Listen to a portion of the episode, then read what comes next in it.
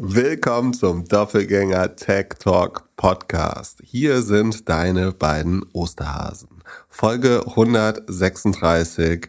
Pip, Elon, kriegt er das durch? Kann er sich sein, sein Hobbyprojekt, äh, Side-Project, kriegt er das durchfinanziert? You tell me. Das war deine Predictions. Du sagst mir jetzt, ob du, warum du das vorausgesehen hast, ob du richtig lagst. Ja, ich glaube, dass er einfach wie jeder der ein bisschen zu viel hat, immer mehr haben möchte und deswegen einfach gedacht hat, er, er macht das jetzt. Aber so wie ich deine und andere Tweets, also was passiert ist, ist, Elon Musk hat ja vor zwei Wochen kam raus, dass er für 9,2 Prozent äh, Tesla-Aktien hat. Dann war mal ganz kurz. Nicht Tesla, Twitter, äh, Twitter. Sorry, mhm. Tesla hatte vielleicht mehr, vielleicht auch weniger äh, äh, Twitter. Dann äh, war so kurz die, die Sprache davon, dass er ins äh, Twitter-Board geht. Dann kam wieder die Nachricht, dass er nicht ins Twitter-Board geht, weil er nicht mehr Aktien oder wesentlich mehr Aktien haben dürfte, wenn er im Board ist. Und ich habe in der letzten Folge dann so kurz gesagt, dass ich glaube, dass er den Laden komplett übernehmen möchte, was am Donnerstag Mittag unsere Zeit dann announced worden ist. Und zwar hat er dann ein SEC, äh, wie heißt das, SEC-Filing gemacht, dass er äh, gesagt hat, hey, er würde gerne für 54,20 Dollar pro Aktie Was? den ganzen Laden kaufen und privatisieren. Was äh, 43 Milliarden Bewertung entspricht. So. Und Was weniger ist als Snapchat. Genau. Und so du erklärst mir jetzt, warum die Twitter-Aktie bei 45 Dollar äh, steht, wenn, wenn jemand bereit ist, 54 äh, dafür zu bieten.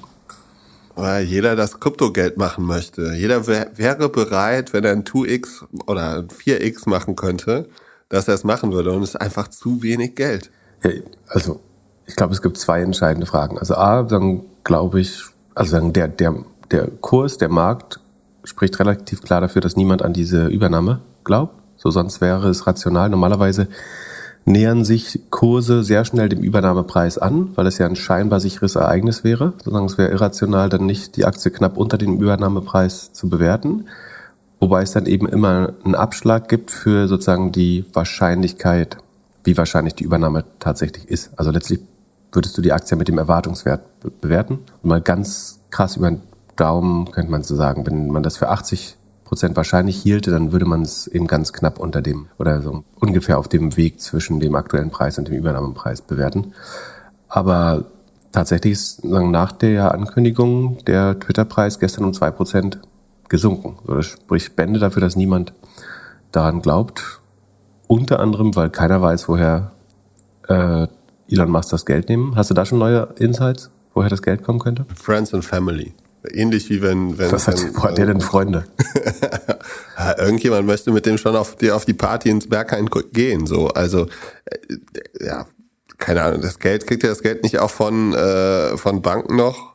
Irgendjemand wird dem doch. Also, also es ist nicht ganz untypisch, meine, dass du, dass du Übernahmen fremdfinanzierst, also mit, mit Bankgeld.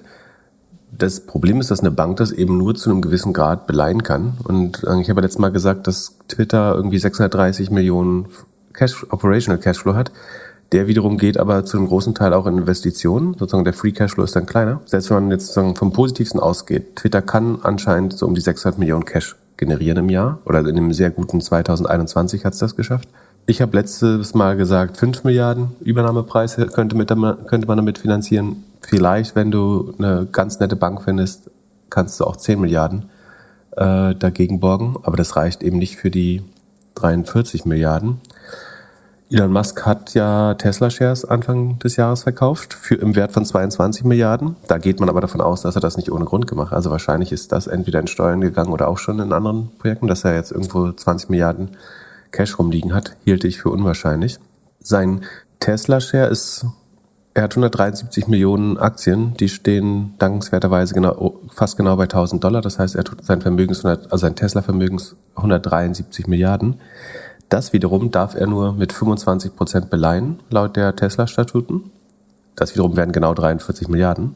Ich würde aber davon ausgehen, dass dieser Kreditrahmen zu einem gewissen Rahmen schon ausgereizt ist. Also er hat schon Shares geplätscht von äh, Tesla. Also ich glaube, es ist nicht öffentlich wie viel, aber äh, die Öffentlichkeit geht davon aus, dass ein Teil der Tesla-Shares schon beliehen ist. Das heißt, daher kriegt er das Geld nicht. Er hat aber in so einem TED-Talk, er hat irgendwie gestern auch einen TED-Talk gegeben, da meinte er, was war die Formulierung? Er hat die Assets, um das durchzuziehen oder sowas, hat er gesagt. Sekunde, wo ist denn äh, das Zitat? Funding secured oder wie? Wie damals?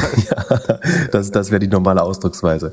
Ja, aber er hat, äh, ich sag's mal sinngemäß gesagt, sozusagen, er hätte sozusagen, die Assets, um so eine Transaktion zu bewerkstelligen. Er, er sagt auch, also das ist noch wichtig, er sagt, er, er würde gern so viele Shareholder also sufficient assets, ja, das ist aber genau das eigentlich. Ähm, er sagt auch, er will so viele Shareholder wie möglich an Bord behalten. In Twitter ist ja unter anderem Silver Lake und Elliott Management investiert. Jack Dorsey selber würde er wahrscheinlich drin behalten, die, die Saudis vielleicht. Wenn die jetzt zum Beispiel deren, die müssten zusammen alle so rund 20 Prozent haben. Weil wenn du die mit rüber rollst, also sagst einfach, das wären auch in, in der privaten Welt, wenn ich Twitter von der Börse nehme, bleiben das weiter meine Partner. Ich habe halt 80 Prozent und die Mehrheit, aber Warum soll ich äh, irgendwie fähige Partner nicht mit drin behalten? Das sind ja auch die Boardmember und so weiter. Dann, dann muss er die 20 Prozent nicht übernehmen. Dann fällt der Preis von 43 auf ähm, irgendwie so 35 Milliarden. So, da kann er ein bisschen sparen. Also es wird schon.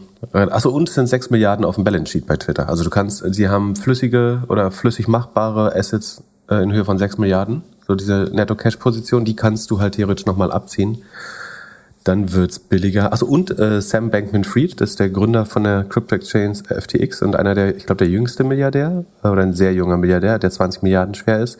Der hat gesagt, er wäre excited, äh, da mitzuhelfen und würde äh, considered, also äh, zieht in Betracht, ähm, auch sich finanziell zu engagieren.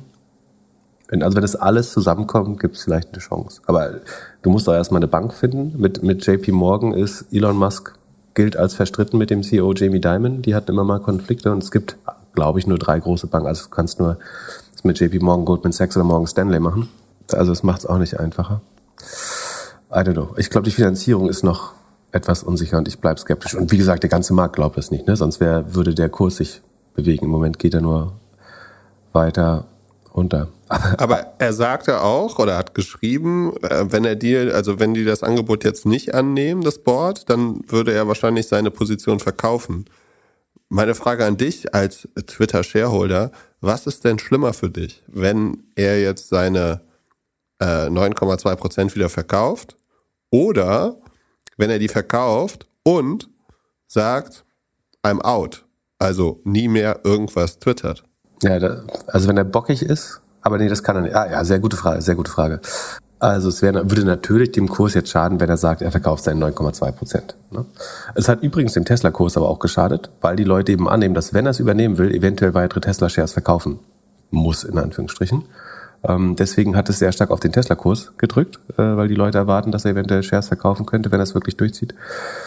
Für den Twitter-Kurs wäre es ungünstig, wenn er sozusagen dieses diesen, eigentlich ist das ja ein Hostile Takeover, ne? In dem Moment, wo er gesagt hat, ich will nicht mehr ins Board, ich will weitere Anteile kaufen, sozusagen wird es ein sogenannter Hostile, also sozusagen feindliche Übernahme. Ähm, wenn das Szenario wegfällt, dann würde es kurzfristig negativ auf den Kurs wirken. Und wenn er sagt, als Power-User, also was natürlich schlau wäre, ist, wenn er sagt, also wenn er mehr Anteile kaufen will und droht jetzt trotzdem an, Twitter zu verlassen ähm, um den Kurs weiter zu drücken und dann günstiger einzukaufen. Das wäre wirklich infam, äh, aber schlau. Also ist es wäre für Twitter vielleicht nicht bedrohlich, aber definitiv advers oder ungünstig, wenn Elon Musk jetzt sagt, ich, ich twitter jetzt zwei Jahre erstmal nichts äh, aus Rache. Aber äh, das kann äh, er sich halt nicht leisten, weil es auch sein wichtiger Marketingkanal ist. Ähm, das glaube ich. Also, er könnte da jetzt. Es wäre ein Lose-Lose, sagen wir mal so. Es wäre ein Lose-Lose. Er, er macht jetzt auch Finn Kliman sagt, er kauft sich ein Häuschen in Frankreich, renoviert das und macht mal hier ein paar Wochen Digital Detox. Da, Jeder Influencer macht Digital Detox. Äh, hier. Das, kann, das kann er androhen, aber du solltest nichts androhen, was du nicht einhalten kannst. Ich glaube, Elon Musk ist mehr von Twitter abhängig als Twitter. Twitter kann definitiv ohne Elon Musk leben. Ich sage nicht, dass er nicht wichtig für die Plattform ist, aber Twitter kann ohne Elon Musk leben. Ich weiß nicht, ob Elon Musk äh, so gut Autos verkaufen kann und Firmen gründen und seinen äh, Status aufrechterhalten äh, und seine Publicity, wenn es Twitter nicht gäbe. Äh, Im Gegenteil, Aber was wäre, wenn, äh, wenn äh, Twitter sagt, Musk ist sozusagen ein nicht benevolent Actor, so wir sagen, der ist so eine, so eine Art Bad Lever, der greift unsere Firma an, wir sehen den als eine Gefahr an und wir bannen den. Dann kommt natürlich die ganze Free Speech Debatte, das werden sie nicht tun. Aber ich glaube, das wäre viel, ein viel fieserer Move äh, als andersrum. Naja, also Twitter, Twitter kann ohne Elon Musk, Elon Musk kann nicht ohne Twitter, bin ich nee, relativ klar. Nee, nee, nee. Gibt's auch keine ich, andere ich Seite würde von. sagen, ich würde sagen, aber bei, mach. Bei, bei Trump 100 Prozent, aber Elon kann sich ein neues Twitter bauen und wir haben doch kann von Trump, Social Kann Trump doch auch. Wie, wie ist das denn gelaufen? Gibt es da ein Update? Hast du einen Account auf hier True Social? Ja, ja auf, auf keinen Fall. Was, was aber also, krass ist, dass er auch sagt, so, er möchte, dass die Shareholder das entscheiden, weil natürlich weiß, äh, dass die im Zweifel eher folgen. Also er sagt, das Board, wessen Aufgabe das wäre, äh, so eine Situation zu managen, äh, soll sich doch bitte raushalten. Ähm, und äh, das soll ein Shareholder-Vote geben. Ich als Shareholder würde definitiv nicht für 10% mehr meine Twitter-Aktien jetzt vor den Q1-Earnings. Äh, ich glaube auch ganz ehrlich, dass meiner Meinung Versuch, die Company zu stehlen, weil ich, ich rechne ja mit relativ guten äh, Q1-Ergebnissen.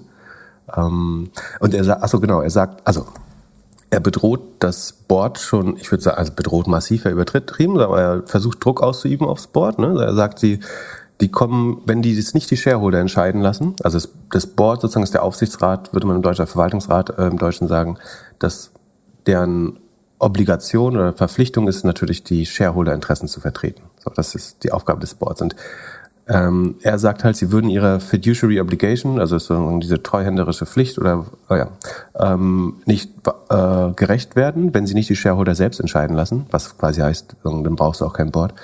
Ähm, und ähm, droht ihnen sozusagen eine huge liability an, also dass sie sich quasi haftbar machen, äh, wenn sie, also was das Board macht, sie versuchen diese diese Hostile Takeover, die feindliche Übernahme jetzt zu zurückzufighten. Ne? Also der, die haben unter anderem auch ein, so ein, der, die Kingdom Holding, also die Saudis, Prinz, wie heißt der, äh, Tawid Al-Talal, nee, Sekunde, Al-Walid bin Talal, ähm, ist der richtige der ist ja auch an Bord und der hat schon gesagt, er ist dagegen. Er glaubt, es ist zu wenig Geld, was, glaube ich, eine richtige Einschätzung ist.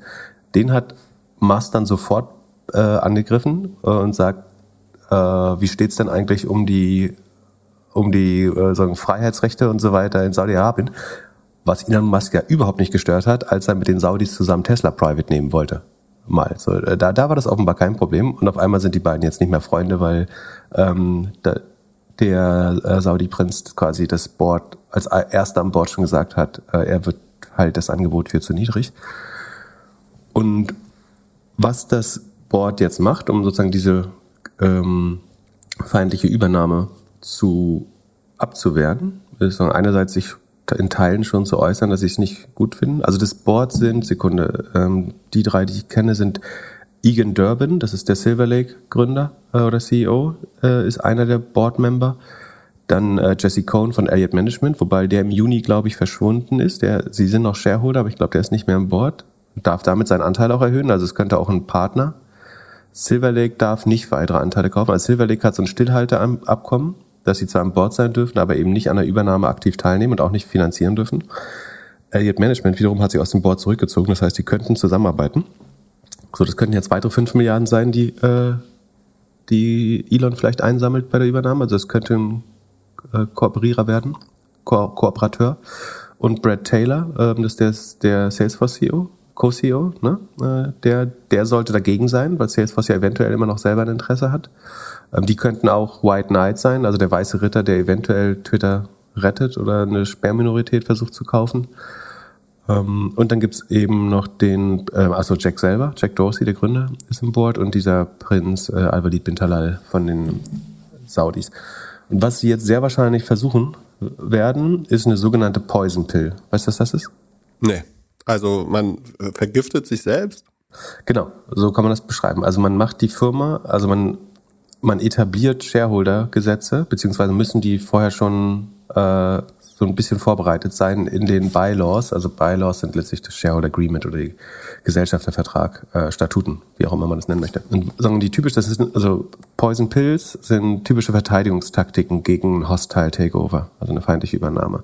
Und die zwei gängigsten Mechanismen, das zu tun ist, eins, du beschließt, dass alle Shareholder, alle bestehenden Shareholder außer die, die mehr als 20 Prozent haben oder mehr als 15 oder ähm, in der Regel nimmt man irgendwas zwischen 20 und 50, um sich wirklich nur gegen ähm, Übernahmen äh, zu wappnen, dass die im Fall einer Übernahme, also sagst, alle Shareholder, die weniger als 20 Prozent haben, dürfen im Fall des Falles, dass ein Shareholder mehr als 20 Prozent oder eine Fraktion äh, aus verschiedenen Shareholdern mehr als 20 Prozent äh, sozusagen aggregiert an Shares, werden neue Shares zu einem Vorzugspreis, zum Beispiel einen Cent, herausgegeben, die alte Shareholder im Verhältnis 1 zu 1 oder 1 zu 10 kaufen können. Also jeder, der vorher schon Shares hatte und nicht zu, und nicht keinen großen Stake hat oder keinen zu großen Stake, kriegt sofort neue Aktien. Was passiert dadurch? Zu einem heavily discounted Preis. Äh, Verwässerung? Genau. Du verwässerst den neuen, also A, du hast auf einmal mehr Aktien, auf die das Übernahmeangebot gilt. Also ich kaufe ganz günstig Aktien, die theoretisch sagen, Subjekt dieser Übernahme, dieses Übernahmeangebotes wären. Das heißt, ich habe, wenn es doch noch zu der Übernahme kommt, habe ich einen extrem finanziellen Vorteil gewonnen auf einmal. Also es wird auf jeden Fall teurer, die Übernahme. Ähm, du verwässerst die Stimmrechte raus des äh, neuen Shareholders. Also es ist ein Poison Pill in dem Sinne, dass wenn dann die Firma trotzdem gekauft wird, hast du so eine Winner's Curse. Also du willst, kannst dich eigentlich nicht mehr drüber freuen, weil du hast zu viel bezahlt, ähm, es war zu teuer. Eventuell wirst du halt so weit runter verwässert, dass die Übernahme unmöglich wird. Ähm, die neuen Aktien fluten den Markt, der Kurs sinkt. Ähm, die Spanne zwischen aktuellem Kurs und Übernahmeangebot wird so groß, dass es super unattraktiv wird. Und angeblich scheint Twitter zu versuchen oder zu, dann, zu testen, sowas vorzubereiten. Eine andere Poison Pill ist, also das ist eben ist die Flip-in Poison Pill. Es gibt noch eine Flip-over, äh, die sagen appliziert das Gift auf das Gegenüber. Das, da hast du eine Provision in dem im Shareholder Letter oder im, im, in den Statuten die sagt, wenn immer jemand diese Firma übernimmt, dann bekommen wir das, Vor das Vorkaufsrecht, dann bekommen wir das Recht, oder es geht nur, wenn wir das Recht haben, diskontiert Firmen des, der übernehmenden Firma zu kaufen. Also die, die, die geschluckt werden, kriegen das Recht, den Aufkäufer zu diluten in ihren eigenen Shares. So, das kannst du halt reinschreiben, sondern dann musst du, wenn du kaufst, sozusagen dem zustimmen. Ähm, das ist letztlich genauso schädlich. Ähm, das sind so die zwei Möglichkeiten. Das sind sehr effektive Verteidigungsmechanismen. Also es ist sauschwer, das zu umgehen. Äh, eigentlich es sei denn, du kriegst die Kontrolle im Board vorher hin, sodass die Poison Pill gar nicht etabliert werden kann. Ähm, es hat natürlich auch Nachteile. Also es macht die Firma dann für potenzielle andere. Äh, also sagen wir, das, das schreckt genauso ein Salesforce ab, wie es ein Elon Musk abschreckt. So, also ich weiß dann eigentlich, Twitter wird jetzt in den nächsten zehn Jahren nicht verkauft, wenn diese Poison Pill ähm, sozusagen äh, konstituiert wird äh, in den Statuten. Also es ist sozusagen eine Abschreckung gegenüber jeglicher Übernahme. Und äh, auch lustig, dann hat äh, Cameron Winkelfoss, äh, keine Ahnung was, also das ist einer der, der Facebook äh, hier Zwillinge, die sagen, da mit der, kennt ihr vielleicht aus dem Social Network Film, also die zwei, die inzwischen Krypto-Zwillinge sind, schreibt dann, äh, Twitter is considering, auf Twitter, äh, Twitter is considering a poison pill to thwart äh, Elon Musk's offer, also um das zurückzukämpfen. Äh, they would rather self-immolate than give up their censorship programs. Um, this shows how deeply committed they are to Orwellian control and the narratives of global discourse. Scary. So, äh, Verschwörungstheorie quasi jetzt gegen Twitter, das alles, also sie schlucken lieber eine Poison Pill, als um weiter zu zensieren. Äh, und daraufhin sagt Elon Musk dann quasi, the current Twitter board takes action contrary to shareholder interest.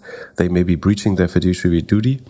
The liability they would thereby assume would be titanic in scale. Also bedroht das Board eigentlich wirklich mit Haftbarkeit, wenn sie das nicht annehmen. Äh, und er sagt in anderen Tweets dann nochmal, dass dass das Board quasi nicht sozusagen im besten Interest der Shareholder handelt.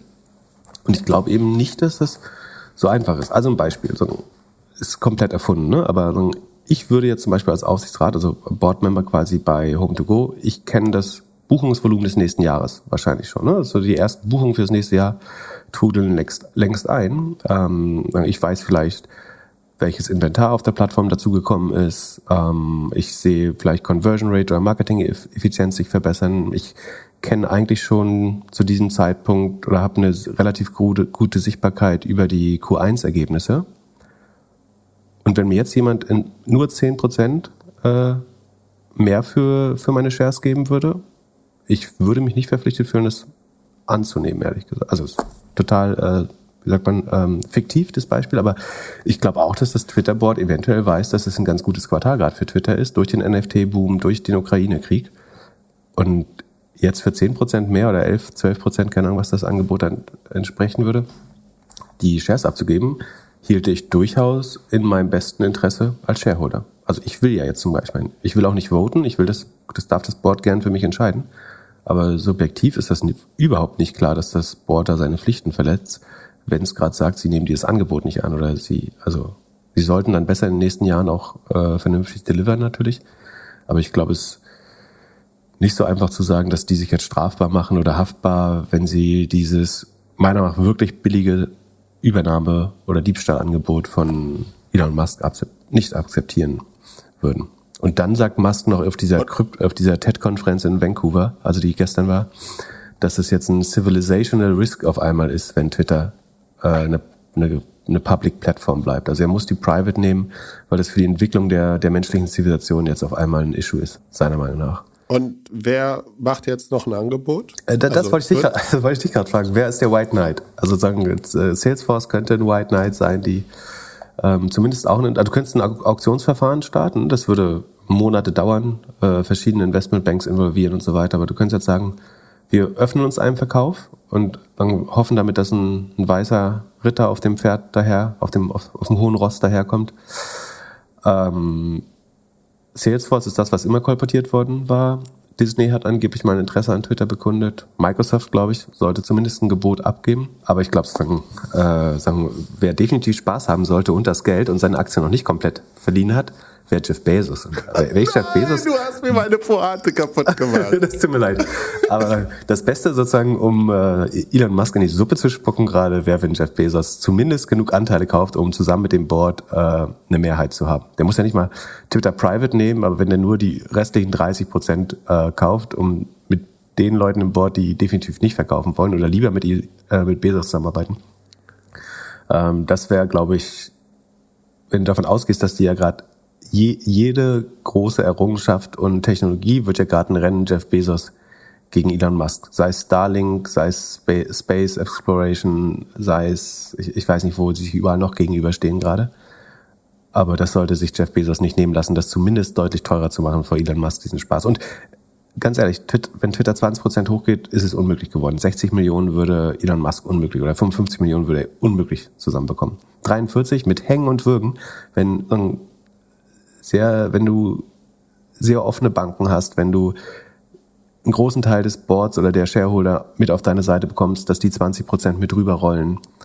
Ähm, wenn er noch irgendwo Geld hat, was wir nicht kennen, wenn er noch ein bisschen beleihen darf bei SpaceX oder so, aber die SpaceX kriegst du nicht beliehen, glaube ich, dann schafft er vielleicht die 43 oder 35, die er noch braucht. Minus Netto-Cash-Position 30, das wäre möglich. Aber 10 Milliarden mehr und das ist einfach unmöglich. Ich glaube, es ist jetzt schon unmöglich. Ja, also ich wollte jetzt eigentlich die Story erzählen, dass Jeff Bezos gerade auf dem Coachella Festival ist, schön am Tanzen und hier und da wird er mal von ein paar Leuten angesprochen, sag mal, willst du, willst du hier Elon nicht mal einen auswischen? Und äh, dann ja, ruft er seine Anwälte und alle an und äh, in dem großen Haus da in der Nähe von dem Festival gibt's dann gibt's dann ein Emergency Meeting und am, am Dienstag kommt dann raus hier, Jeff is in the game. Ja. Jeff, also Jeff müsste eigentlich nur erklären, dass er anfängt, Shares zu kaufen, das würde schon reichen. Eine, eine kleine Position aufbauen und einfach nur sagen, I'm starting to, to buy Twitter Shares.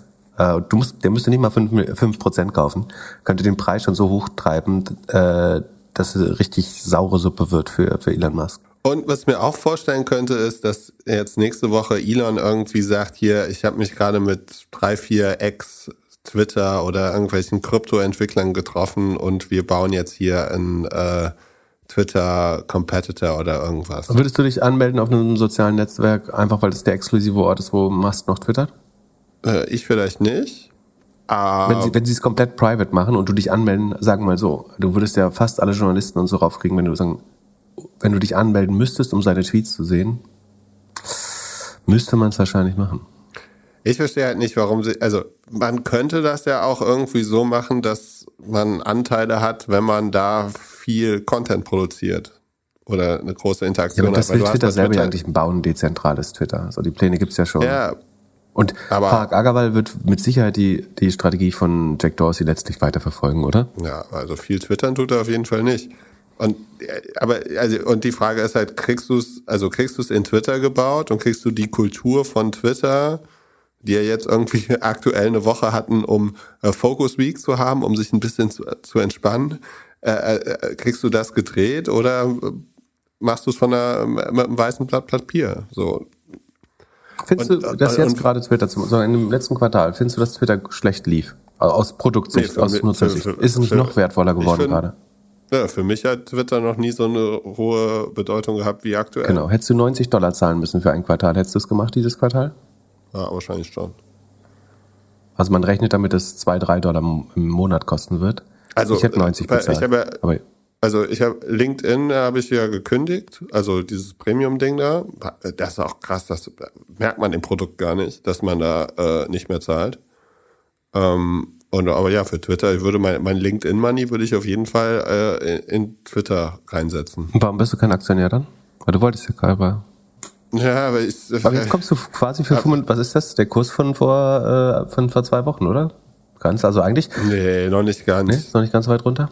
Ich freue mich einfach, dass du gut Geld verdienst. Ist in, ja, Im Moment ist es ja auch wieder äh, ganz, ganz schön runter. Also. Ja, mal gucken. Ich gucke mir die, die, das aktuell wieder ein bisschen mehr von der Seite an. Ist mir, ist mir zu stressig aktuell. So, aber jetzt äh, versuch trotzdem mal, du lagst ja trotzdem äh, halbwegs richtig, dass es zumindest versuchen würde. In zwei Wochen, Ende, Anfang Mai, 1. Mai, hat er seine Anteile bis dahin verkauft oder hat er mehr Anteile? Er ist raus. Ja. Er ist komplett raus und er ist auch auf Twitter. Das glaube ich nicht. Jede Wette dagegen. Doch. Also nicht, nicht dauerhaft, vielleicht als Dro Trost. Weißt du, wer der größte Gewinner ist von der ganzen Sache? Gewinner von der ganzen Sache. Nee, erklär's mir. Netflix. Die freuen sich schon auf die Doku des Jahres. Das wiederum glaube ich nicht, dass das. Ich, ich glaube, das ist eine super Folge für Billions oder Suits äh, um mal so Poison Pill und sowas zu erklären, ähm, weil es ist ja Gesellschaftsrecht letztlich ist ganz spannend und das ist sagen, du hast exzentrischen Milliardär, das ist schon eine gute Story. Ich glaube, für eine eigene Netflix-Serie ist es nicht äh, genug. Das ist eine gute Folge. Doku. Oder ein Doku. So eine drei, so, so, also ist so, man weiß nicht ganz genau, wird es Last Dance? Äh, hier äh, dann diese Kanye West Doku, die war ja drei Teile, oder wird es halt ein Einteiler Fire Festival? Also für, für einen Einteil ist es gut genug, glaube ich weil weil es so eine schöne Timeline der, Ergebnis, der Ereignisse gibt. Aber ein weiteres Ereignis, Shitstorm der Woche, geht an Ankerkraut und Nestlé. Wahrscheinlich das erfolgreichste äh, Investment oder eins der top erfolgreichsten Investments unseres ähm, äh, Star-Investors äh, Deutschlands, äh, Tech-Investor Frank Thelen. Eigentlich ist es die perfekte Geschichte. Eine die PR-Managerin von Scooter lernt auf äh, Finja, der kostenlosen Dating-Plattform, ihren Mann Stefan kennen. Nach einem Jahr von der Band Scooter heiraten sie. Ja.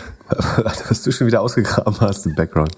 Nach einem Jahr heiraten sie sofort. Äh, äh, glückliche Familie. Stefan macht irgendwas mit Internet und möchte was, was gründen, kocht gerne. Er findet selbst die Gewürze, kommt auf die Idee der Marke Ankerkraut zerfetzt sich ein bisschen mit seinem Mitgründer Hauke, der jetzt bei OMR einen super Job hat, kauft den raus, seine Frau wird immer aktiver, sie überredet ihn, zur Höhle der Löwen zu gehen, er hat keinen Bock. Das ist doch eine viel bessere Story als, als äh, für, für Netflix, finde ich. Ja, also keine Ahnung, für, für, für die ARD-Mediathek oder so. Also äh, Finn, falls du zuhörst, äh, hier kannst ja mal schauen, was man da machen kann. Äh, genau, dann äh, geht zur Höhle der Löwen, hat keinen Bock. Frank, Frank Bohlen drückt den Preis um die Hälfte, investiert 300.000 für 20 Prozent. Es geht ab, 50 Prozent des Umsatzes eigener Online-Shop. Irgendwann so Anfang, Mitte Corona äh, steigt ein Private Equity ein. Die Gründerpaar hat immer noch 51 Prozent. Frankie schafft es, ein super ähm, Intro zu OMR zu machen und es gibt ein OMR-Podcast darüber, was so schon, schon eine harte Frankie-PR-Nummer ist. Also äh, Frank wird sehr gelobt äh, von den Gründern. und, und Normalerweise dürfen die Gründer doch nicht äh, über die Zusammenarbeit mit Frank Thelen sprechen. Laut, also haben, nee. hatten die keinen Knebelvertrag? Ja, keine Ahnung, vielleicht gab es den 2020 noch nicht. Äh, und ein Statement ist wirklich, wirklich gut und das erklärt auch diesen Shitstorm, den die dann bekommen haben. Und zwar sagt Stefan, also Gründer und äh, CEO von, von Ankerkraut, das ist eine sehr authentische Gruppe von Menschen. Da muss man einen super No-Bullshit-Ansatz haben. Das kannst du nicht machen, wenn du in der Großindustrie bist. Da haben die keine Lust zu. Welche, welche Menschen meint er? Seine Influencer. Ach so. Und Ankerkraut ist halt, also ist tatsächlich, und da musst du gleich mal so outside in irgendwie reingucken. Aber ich glaube, es ist eine Marken, die halt Influencer-Marketing sehr, sehr gut verstanden haben mhm. und vor allem halt auch sehr, sehr gut optimiert haben.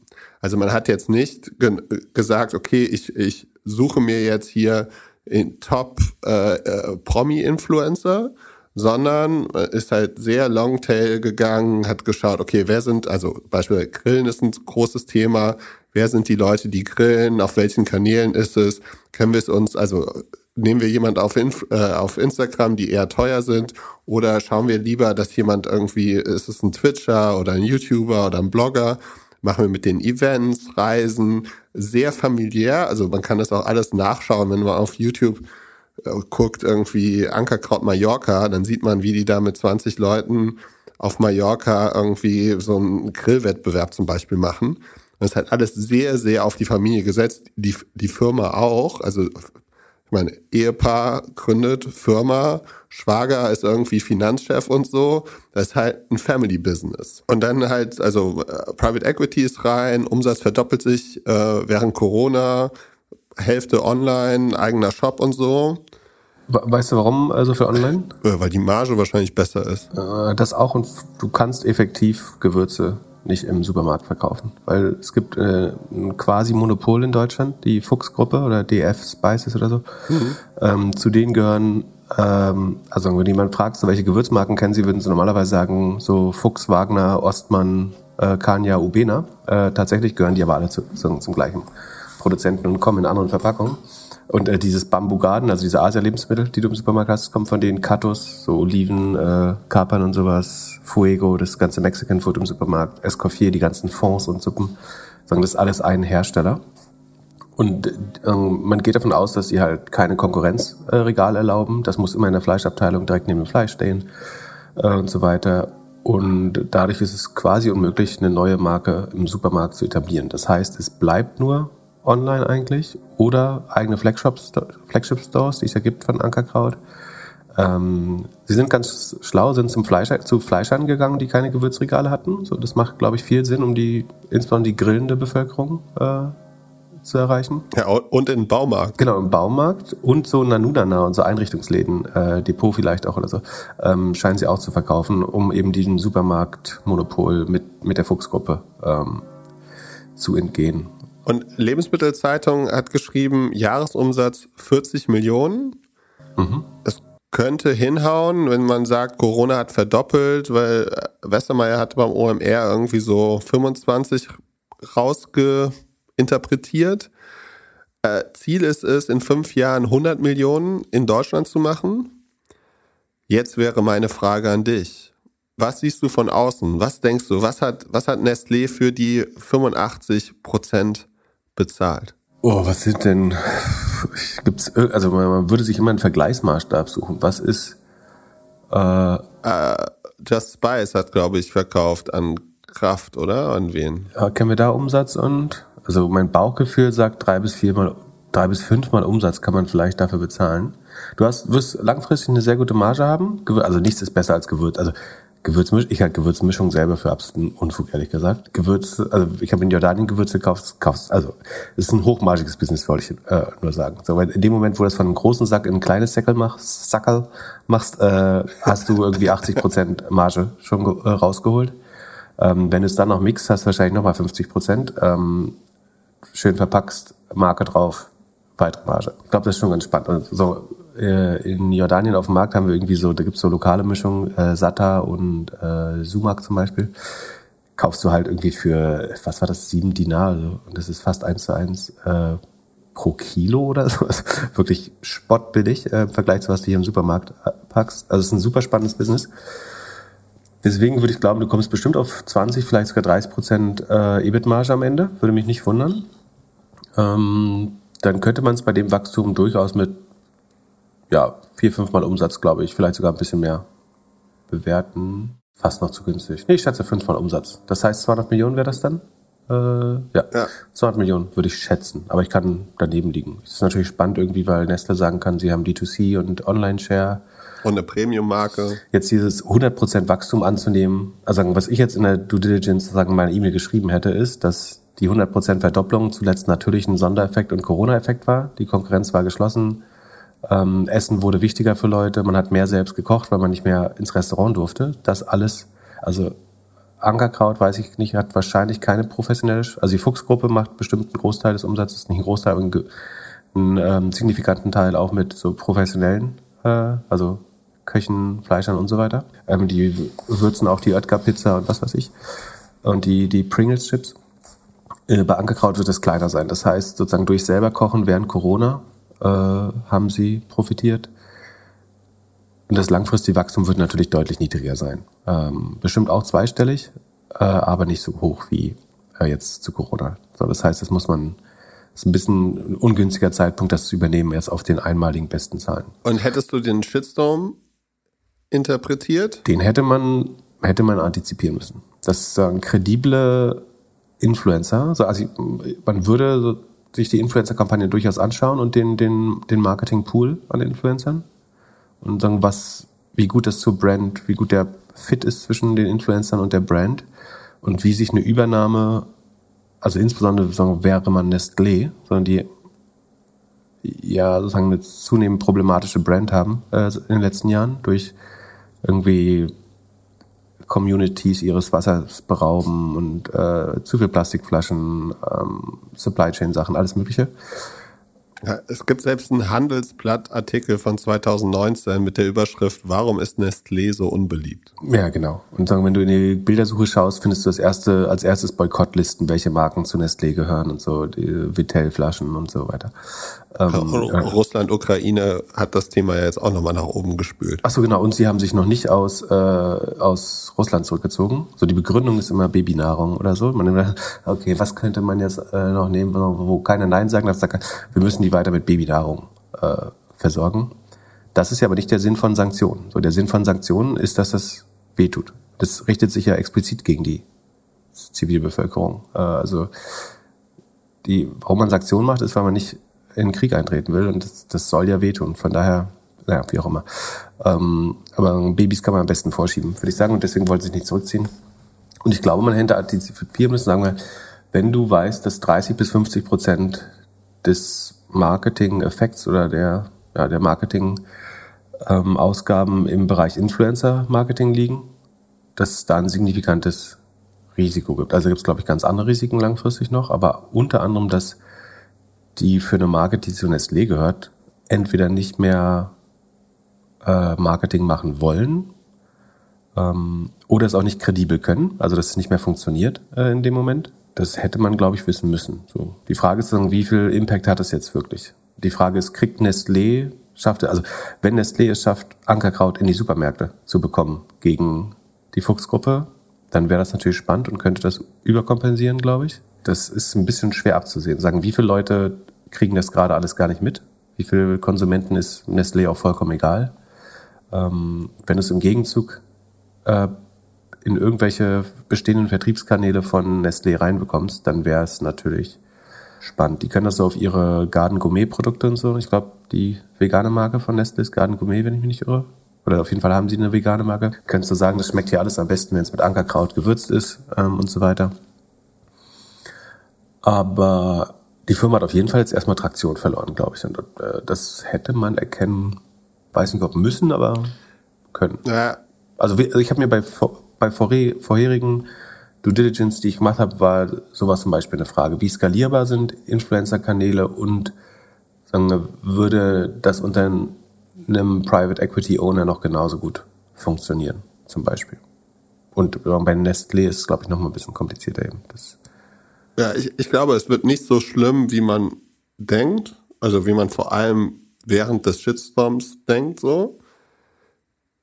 Aber von der Kommunikation her einfach einen Instagram-Post zu machen und sagen so, hey, die Transaktion ist durch und wir sind jetzt, äh, wir haben uns überlegt, das ist ein guter Partner.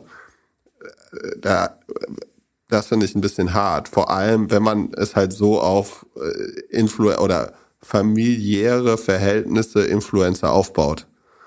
Äh, das ist, äh, ja, glaube ich, nicht so die, die, die feine hanseatische Art. Ja, und ich meine, es geht ja so ein bisschen die gesamte Mission verloren. Ne? Die Mission war, also ich weiß nicht, was der Mission war, ne? aber ich, ich würde es jetzt das Umfeld beschreiben als, es gab einen Player, ein Monopol, das 75 Prozent des Umsatzes der Branche macht und wir sind der einzig unabhängige Player. Und jetzt ist es halt ein großer gegen einen großer, großen. Ähm, also Nestlé gegen, gegen, äh, gegen Fuchsgruppe. Und äh, was da, äh, ihre, achso, Sekunde, die Vision kann man nachlesen, äh, sehr transparent. Wir bringen frischen Wind in die angestaubte Gewürzregale dieser Welt. Na gut, das kann man auch mit Nestlé machen, aber es, ich würde sagen, es ist nicht mehr ganz so glaubwürdig. Und die Mission ist, wir bringen Menschen auf den Geschmack, das Kochen wieder zu leben und zu lieben. Kann man auch mit. Magie. äh, ja, aber I don't know. Ich, ich glaube, das ist so ein bisschen der Bionade-Case, oder? Die haben ja an Coca-Cola verkauft, glaube ich. Fritz Cola aber doch nicht, oder? Nee. Fritz Cola ist noch äh, eigenständig. I don't know. Und obwohl sie sicherlich vor Angeboten äh, sich nicht retten können.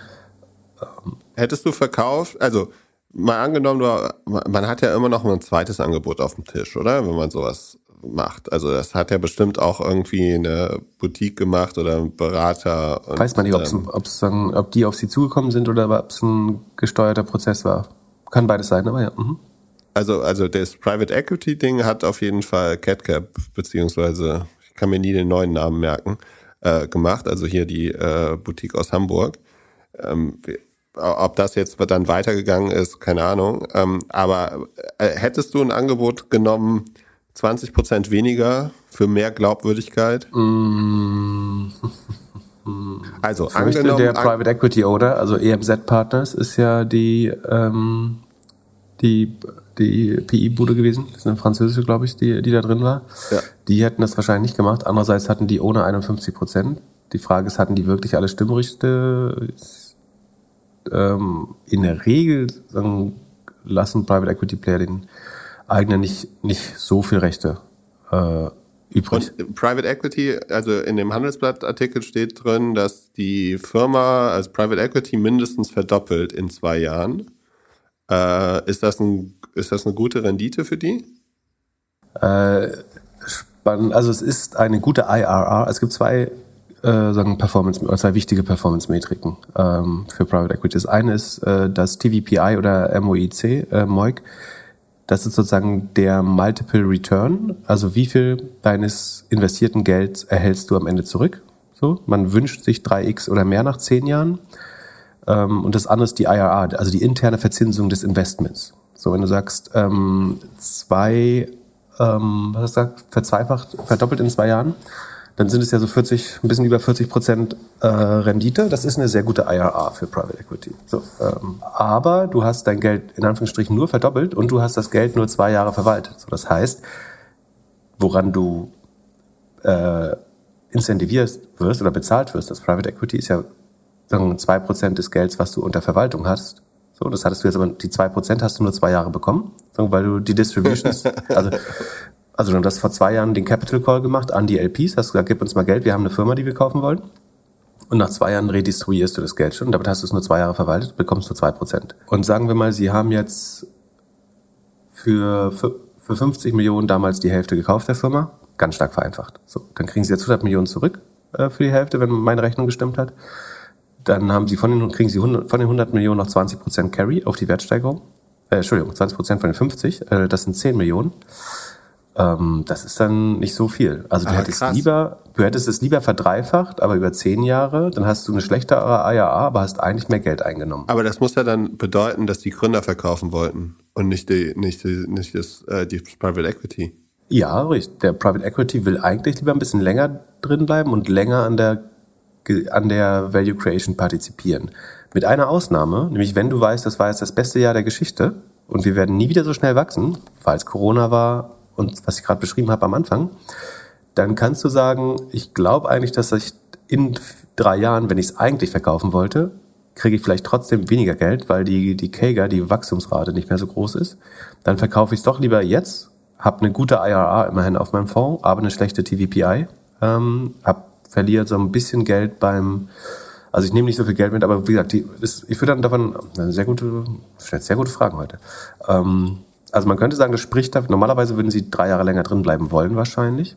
Und wenn sie es früher verkaufen, spricht es vielleicht dafür, dass sie glauben, dass sie es in drei Jahren nicht mehr mit einem 3X hätten verkauft werden. Ansonsten glaube ich, dass ein 3 oder gar 4X in drei Jahren viel, viel spannender ist als äh, die extrem hohe IRA über nur zwei Jahre. Macht, verstehst du das? Macht, macht das Sinn? Also ja.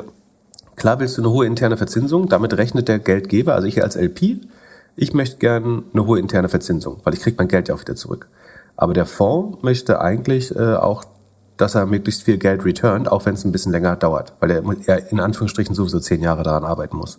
So würde ich es beschreiben. Also Anne und Stefan haben das Fast Life, was sie durch Private Equity schon gelernt haben, jetzt nochmal, wollten sie nochmal ein bisschen mehr und wollten raus.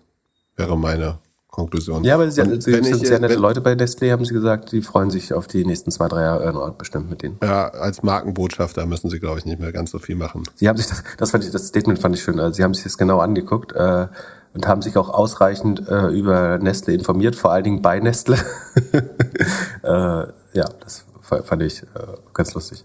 Zusammengefasst schon eher negativ behaftet. Wenn ich jetzt irgendwie im äh, Marketing oder so äh, gerade eine Bachelorarbeit oder eine Masterarbeit suchen würde, wäre das auf jeden Fall ein Thema, äh, das ich, das ich mir mal genauer anschauen könnte. Es wäre spannend, sich in einem Jahr oder in zwei Jahren besser anzuschauen. Ne? Sagen, wie ist die Marke wirklich. Also bisher muss man sagen, ähm, wenn du jetzt Google Trends anschaust oder die Website, also so Outside in die Daten anschaust, dann hat sich da noch keine große Stagnation angekündigt. Aber die letzten zwei Jahre waren eben auch äh, brutal gut. Ähm, es wäre jetzt sehr spannend zu sehen, wie die nächsten zwei sind. Wobei man dann wiederum trennen muss, was ist der Nestlé-Effekt und was ist äh, der nach Corona aber, neue Realität. Aber den siehst du ja, den siehst du ja super, weil der Nestlé-Effekt, der wird ja, wird ja offline passieren. Ich meine den negativen Nestlé-Effekt, meine ich ja. Also ich meine gar nicht die sogenannten Schub durch Nestlé, sondern was wenn ich jetzt auf das, das Markensentiment müsste man eigentlich messen. Ja, sagen, wie war das Sentiment, also die Gefühle und äh, Schwingungen, die sich verbinden mit der Marke auf Twitter und auf anderen sozialen Medien in den letzten fünf Jahren? Wie hat sich das entwickelt? Sagen, war das eine überwiegend positiv äh, wahrgenommene Marke oder haben Leute auch irgendwie darüber gerantet und sich ausgelassen? Ähm, und hat sich das verändert? Ähm, und dann kann man das wiederum mit den, äh, mit den Volumenzahlen, also Website-Traffic, äh, Google Trends und so weiter vergleichen. Oder Markenbekanntheit. Und das wiederum mit den Absatzzahlen. Äh, das wäre schon spannend. Aber macht das dann, äh, andere gute Frage ist, macht das Influencer-Marken da nicht fast unverkäuflich? Glaubwürdige. Also wer will dann noch eine Influencer-Marke kaufen? Glaubwürdige Marken schon. Aber also du kannst ja also auch. Würdest du, würdest du hier ähm, Fritz Cola oder Viva Con Aqua noch kaufen, wenn sie zu Coca-Cola gehören würden? Oder zu Pepsi oder zu Danone? Ja, Viva Con Aqua zum Beispiel hätte die hätten alle ein Problem. Die werden ja gekauft deswegen. Die hätten ja noch mal ein krasseres Problem als äh, Ankerkraut. So, die sind ja noch wesentlich mehr auf der Weltverbesserungsseite. Aber klar, aber, aber du musst halt schon. Und auch Jessica Alba oder so, wenn das Procter, wer gehört, äh, Pampers gehört zu Procter Gamble? wenn die Honest Co. Ja, zu PNG gehört auf einmal, so würdest du dann noch. Na, ich glaube, das ist, das ist nicht das Problem. Das Problem eher an der Nummer ist, dass du, wenn du das Influencer-Spiel so machst, dass du es, also, dass du es tatsächlich voll auf persönlich, äh, wir sind eine Familie, ähm, und in dem Punkt machst und dich dann noch dagegen, also äh, mit der Aussage, die Stefan in dem OMR-Podcast gemacht hat, hat er ja ganz klar gesagt, die Influencer, mit denen wir arbeiten, die würden das nicht für einen Großkonzern machen. Und ich hoffe einfach, dass jemand bei Nestlé, der die DD gemacht hat, diesen Podcast gehört hat und dann muss er, muss, müssen sie eigentlich ganz klar sagen so, hey Stefan, stimmt deine Aussage noch? Ja, nein. Und wenn nicht, dann ähm, geht das nicht über die Ladentheke für so viel, weil wir gehen davon aus, dass 30, 40 Prozent der Influencer nicht mehr mit euch arbeiten werden, wenn ihr bei uns seid. Muss er nicht disclosen.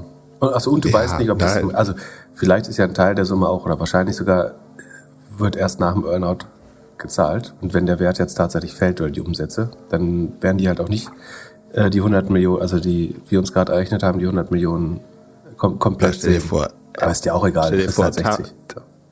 stell dir vor, Tough Life. Das Ding konvertiert einfach überhaupt nicht mehr. In drei Jahren wird es einfach wieder zugemacht. Also ich verstehe, so die Anti-Haltung finde ich gut. Ich, ich würde wahrscheinlich sagen, wäre es ein pur abgefülltes Gewürz ohne, also diesen Mischungsquatsch verstehe ich nicht. So kann man sich selber mischen. Oder es, ich glaube, es ist auch besser selber einsetzen mischen. Aber ähm, würde mir jemand anderes als Fuchs Gewürze verkaufen, so das fände ich schon spannend. Aber jetzt ausreichend diese, diese Mischung, auch Just Spices, habe ich nie wirklich verstanden, ehrlich gesagt. Das kannst du halt alles selber zusammenhauen. Sparst sofort 50 Prozent. Wenn du es selber einkaufst, äh, bei einem richtigen Gewürzhändler sparst du nochmal deutlich Geld. Oder wenn du es im Urlaub irgendwo kaufst, in Indien, Sri Lanka. Aber du kannst dir das schöne, schöne Glas nicht so schön in die Küche stellen. Marmeladengläser nehmen, oder? ja, ich bin bei dir. Äh, kenne das Produkt auch nicht wirklich, aber, aber schon, war schon, also eine interessante Story, wie es so geht, die Höhen und Tiefen des Gründens und Verkaufens. Äh, lass mal wieder in die langweilige. Also, man muss, also, man muss nochmal sagen, anerkennt sagen, so, es ist jetzt auf, mit hoher Sicherheit ein dreistelliger äh, Höhe der Löwen-Exit. So, das, das gibt's dann eben doch auch mal Erfolgsfälle, ist ja auch äh, ganz schön. Genau, und ich finde, also so äh, auch wirklich äh, Hochachtung vor dem, vor dem ganzen äh, Job und alles. Also bis zu diesem Exit-Deal, also ich hätte mir für die einen anderen Exit-Partner gewünscht, wenn sie es unbedingt verkaufen wollten. Aber ist schon äh, bemerkenswert und irgendwie ein Unternehmen auf 40 Millionen Umsatz in Deutschland hochzukriegen, äh, ja, mit einem erfundenen Produkt, einer erfundenen Marke und alles in der kurzen Zeit ist schon super. Und halt dann auch noch 51 Prozent von der Firma zu haben, ähm, äh, also ich glaube, sehr, sehr viele Gründerinnen und Gründer würden sich wünschen, noch eine zweistellige oder so hohe zweistellige Prozentzahl des Unternehmens zu haben, äh, profitabel und alles so. Da ist, ist schon irgendwie sehr viel zusammen gut, äh, super gewesen.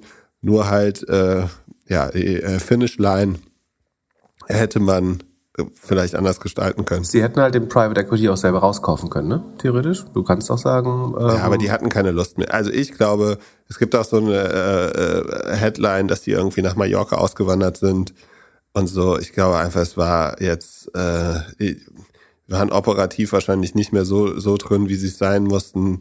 Und ähm, dann, also kann ich auch verstehen. So, du hast als Unternehmer, äh, vor allem wenn du es irgendwie in der Familie da machst, wahrscheinlich auch äh, wahnsinnig viel Stress und alles und die wollten halt raus. So, äh, why not? Die sind jetzt irgendwie Anfang, Mitte 40, leben jetzt das äh, Nice Life auf Mallorca, ist da ihnen gegönnt. Genau. Pip guckt so und denkt sich, ich könnte mir nichts Schlimmeres vorstellen.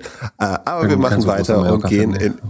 Aber ich kann das Leuten, die, wenn es ihr Traum ist, haben sie also verdient. Äh, also ich habe Respekt vor der Leistung. Ich glaube, dass der äh, Gewürzmarkt Disruption braucht. Sozusagen. Ich finde es schon auch, umso schöner hätte ich es gefunden, wenn es unabhängig bleibt.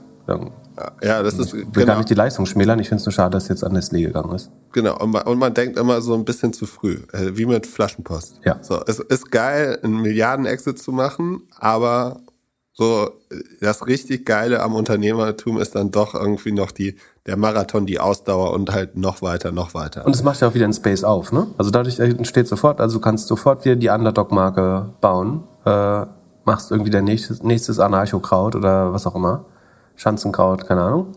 Und dann hast du wieder eine Marke, so die sagt, wir sind gegen äh, das Monopol, uns gibt's nur online, du wirst im Supermarkt, äh, bist du Opfer einer Absprache zwischen großen Supermarktketten und einem Monopolisten, der 75 Prozent des Markts beherrscht mit fünf verschiedenen Marken und so weiter. Ähm, ja, kann man nach, sofort nach Ankerkraut kommt Beta-Kraut. Beta-Kraut, genau. Es handelt sich hierbei nicht um Anlageberatung. Keine spezifischen Kauf- und Anlageempfehlungen. Keine Anlageberatung, keine Rechtsberatung, keine Steuerberatung und auch keine Aufforderung zum Kauf oder Verkauf von Wertpapieren. Die Verantwortung für solche Trades liegt bei euch. Philipp und Philipp haften nicht für eure Verluste. Philipp und Philipp und Philipp können die Risikodisposition der HörerInnen nicht einschätzen. Ihr entscheidet selber, was ihr kauft und tragt dafür auch die Verantwortung. Alles könnt ihr auch nochmal unter doppelgänger.io slash Disclaimer nachlesen. Dann äh, lasst äh, zum in die ETF-Ecke gehen. Äh, Max scheint noch sehr jung zu sein. Er macht einen äh, Ferienjob, in dem er mehr Geld verdient, als er normalerweise als Student verdient. Und ist jetzt am überlegen, was er mit dem Geld machen soll.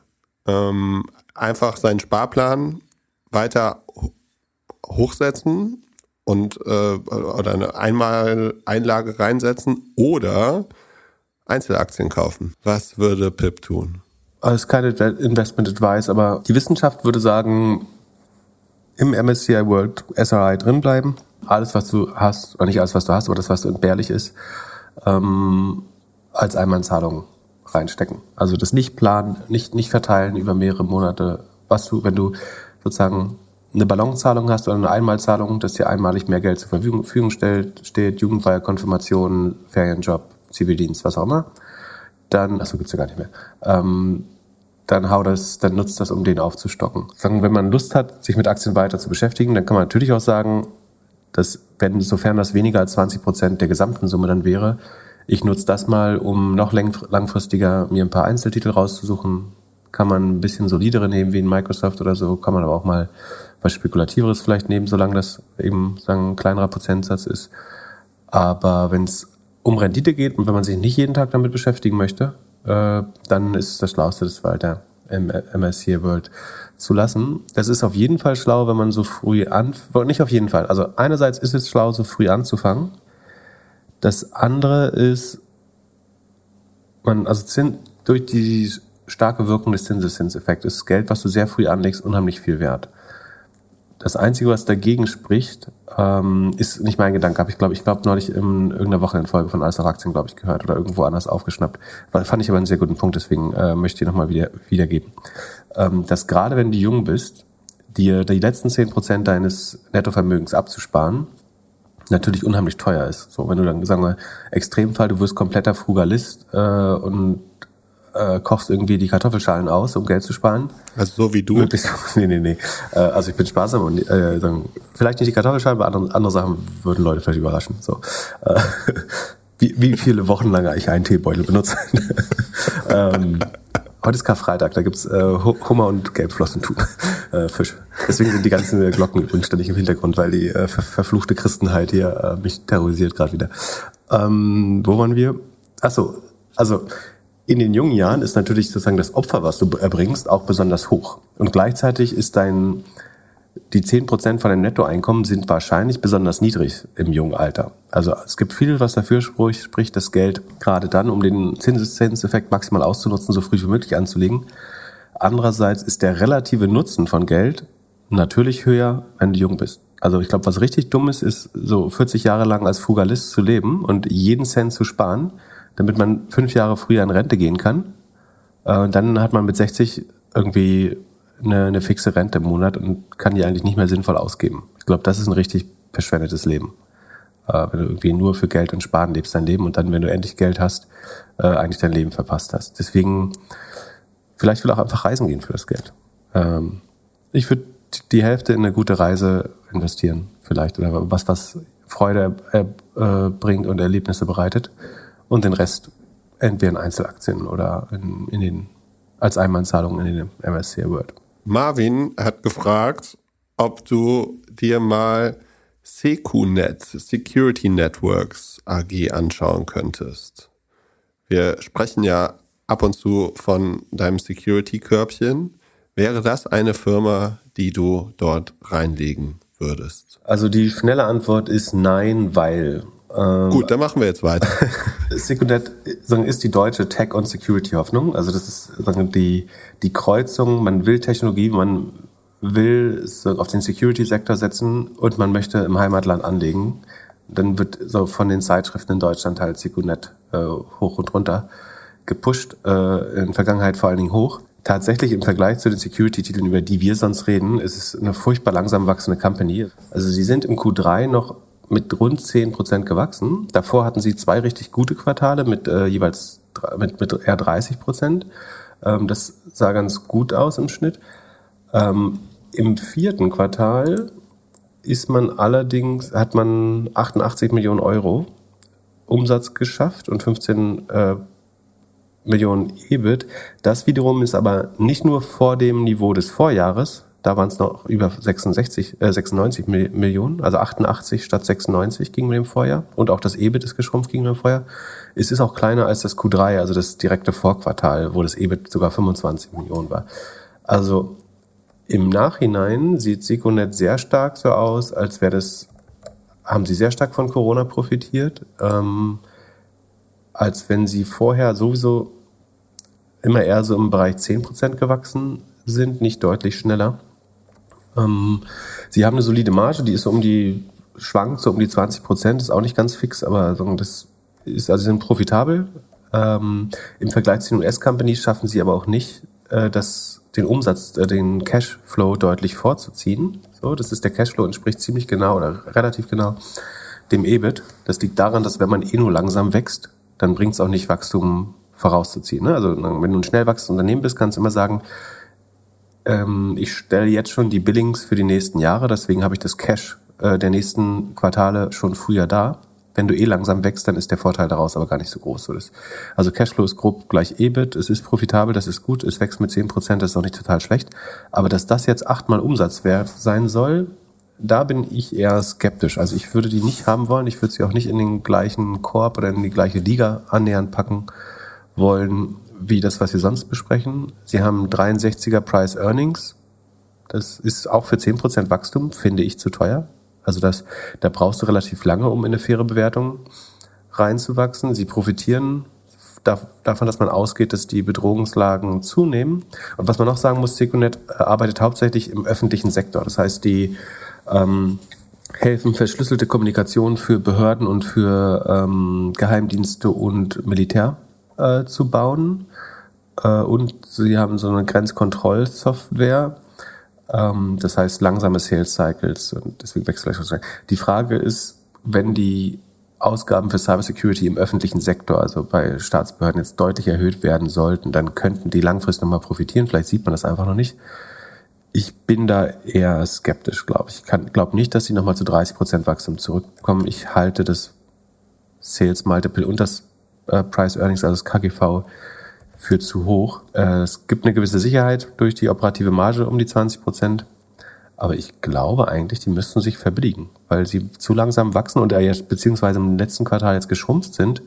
Mich wundert fast, dass sie noch auf achtmal Umsatz traden. Ich würde, wenn ich könnte, das kann ich leider bei meinem Anbieter nicht, aber ich würde eigentlich wäre es eine super schöne Wette zu sagen, um mich abzusichern, ähm, wette ich, das Problem ist so ein bisschen, das eine ist in Deutschland, das andere in den USA, das ist nicht wirklich korreliert, aber man könnte fast sagen, ich mache ähm, eine der solideren oder der schnell wachsenden, solide ist äh, Secunet definitiv, aber ähm, eine der schnell wachsenden Security-Buden long und setze Secunet fast dagegen, weil ich glaube, dass sie den Sektor nicht outperformen.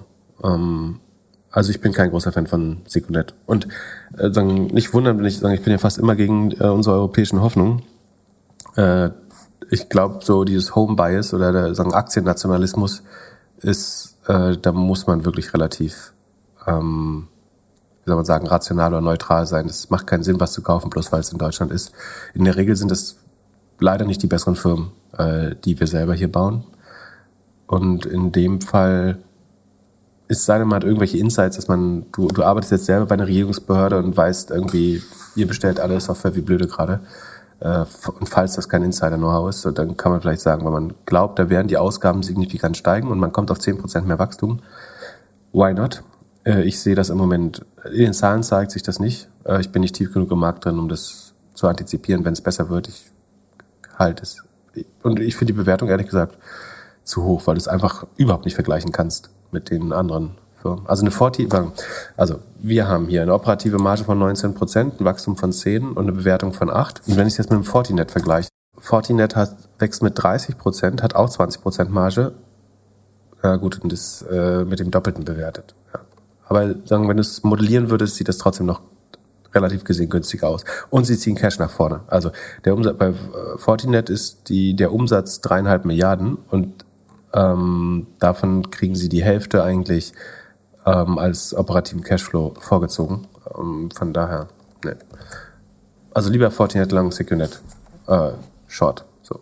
Jörg Wukonik hat gefragt, ob technische Analysen bei Aktien logisch argumentierbar oder Humbug sind. Er äh, hat, schreibt beispielsweise von Flagge und Wimpel. Was ist Flagge und Wimpel?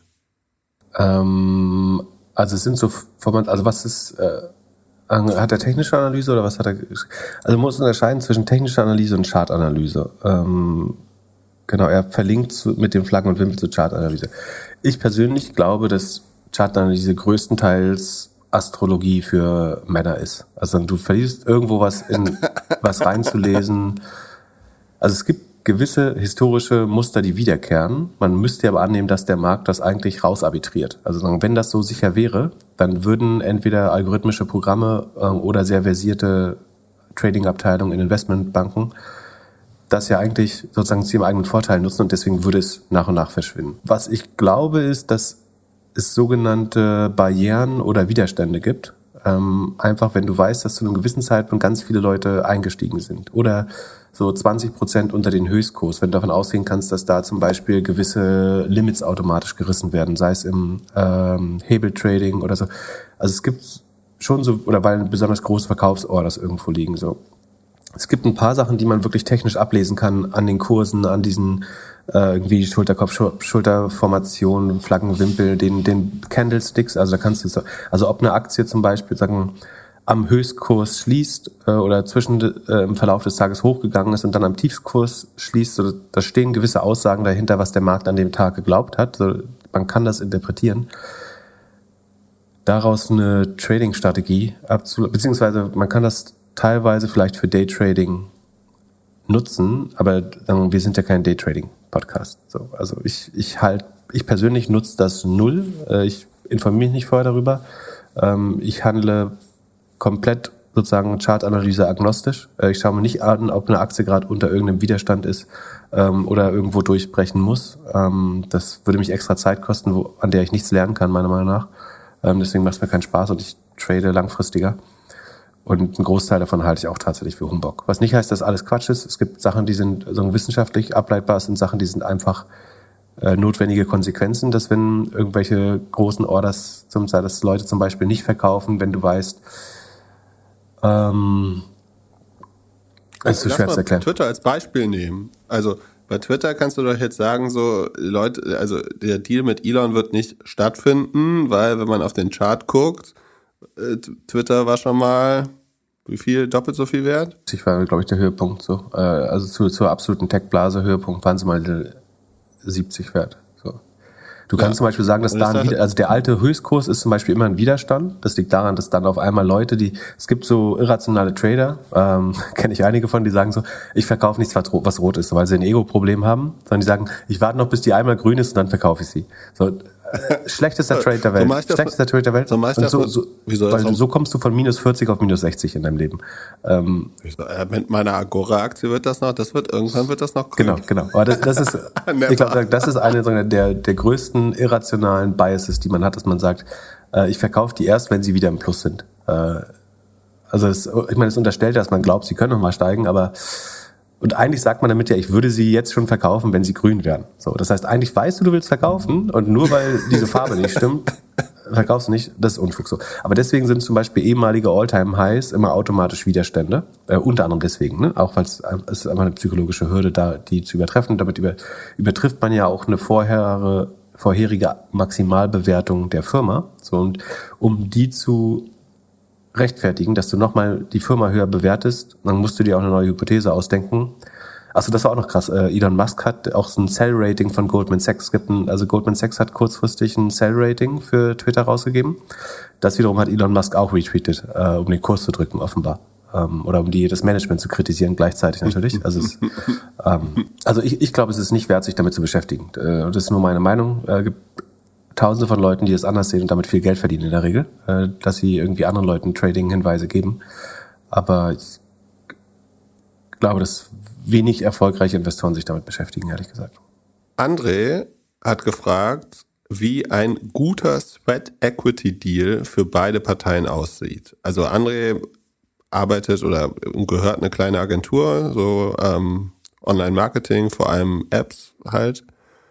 Wie würde das aussehen? Jetzt mal angenommen, äh, jemand kommt mit einer, ja, mit einer mit einem gut funktionierenden Produkt und würde jetzt gerne Marketing hochschrauben. Wie sollte der Deal aussehen zwischen einer Agentur und einem Startup? Also es gibt, glaube ich, keine guten objektiven ähm, Sachen, um das zu bewerten. Du könntest sagen, wie viel Geld würdest du für Marketingpersonal äh, im Moment ausgeben? Äh, wie viel wäre dir das wert? Und das bekomme ich dann quasi als ESOP von dir oder eben als Shares an der Company. Und dazu brauchst du aber trotzdem eine Bewertung der Firma schon, äh, um zu sagen, das würde mich, also ich würde normalerweise 100.000 im Jahr ausgeben für, für Marketing. Und ich glaube, meine Firma ist eine Million wert, deswegen dürft ihr bis zu 10, äh, ja, 10 Prozent sozusagen bekommen im ersten Jahr. So könnte man sich das errechnen. Ich glaube, was super wichtig ist bei so einem Sweat Equity oder bei so einem, ja, Deals, wo du Leistung tauscht gegen, ja, gegen, gegen Anteil an der Firma, dass du halt unbedingt ein Vesting drin hast, ne? Das wird jeder erfahrene Gründer eh machen oder Gründerin, aber die Gefahr ist natürlich, dass jemand sagt, einmal so, ich, ich äh, schieße dich hier auf eins im App Store oder ähm, ich äh, bin Influencer und hole dir jedes Quartal äh, so und so viel Sales und was weiß ich.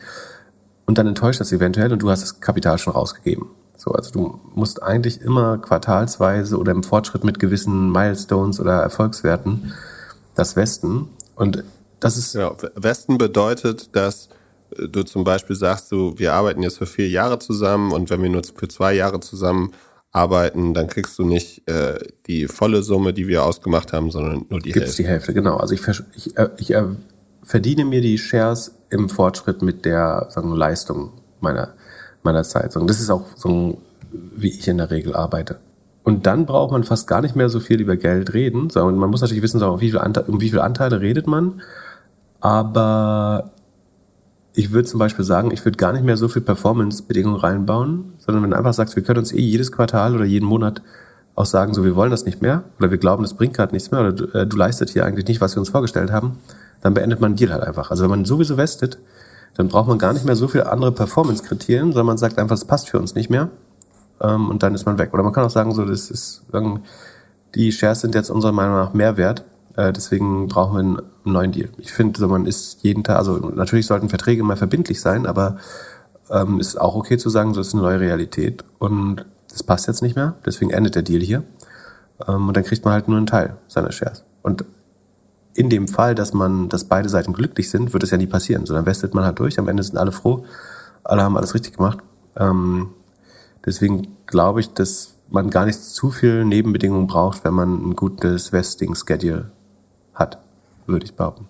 Aber du brauchst irgendeine Art für Bewertung an der Firma, so um zu sagen, was, wie viel, wie viel ist denn jetzt ein Prozent wert ungefähr? Äh, und wie viel kann ich dafür, dafür tun? Und aus Sicht der Agentur, die das macht, die muss natürlich einschätzen, wie groß kann diese Firma werden. Also die muss sich fragen, wenn ich oder wir als Firma, das, äh, als Agentur, die richtig gut bewerben und das alles klappt, wie groß, wie viel Umsatz werden die machen?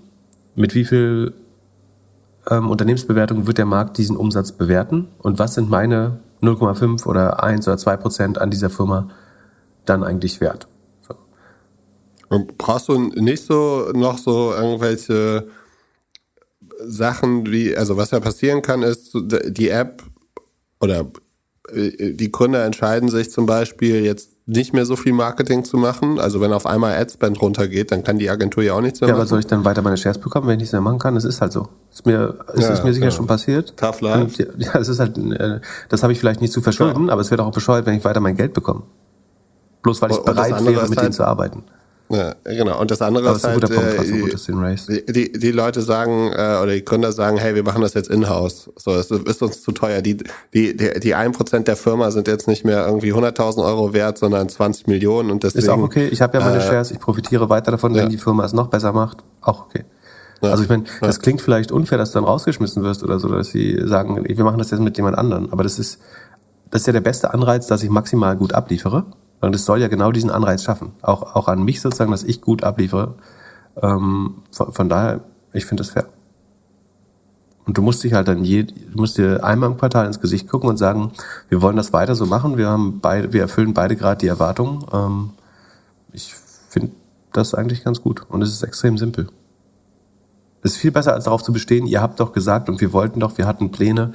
Ähm, so darüber zu diskutieren, ist mega nervig. Sonst, äh, was hältst du davon? Soll ich jetzt Jack Dorsey Tweet NFT kaufen? Ähm, ist auf jeden Fall günstiger geworden, oder? Also dieser, der erste Tweet von Twitters Gründer Jack Dorsey wurde ja als NFT verkauft für 2,9 Millionen US-Dollar letztes Jahr. Wie viel ist er heute noch wert? Äh, unter 100 Dollar. Ist das diese Inflation, von der alle sprechen?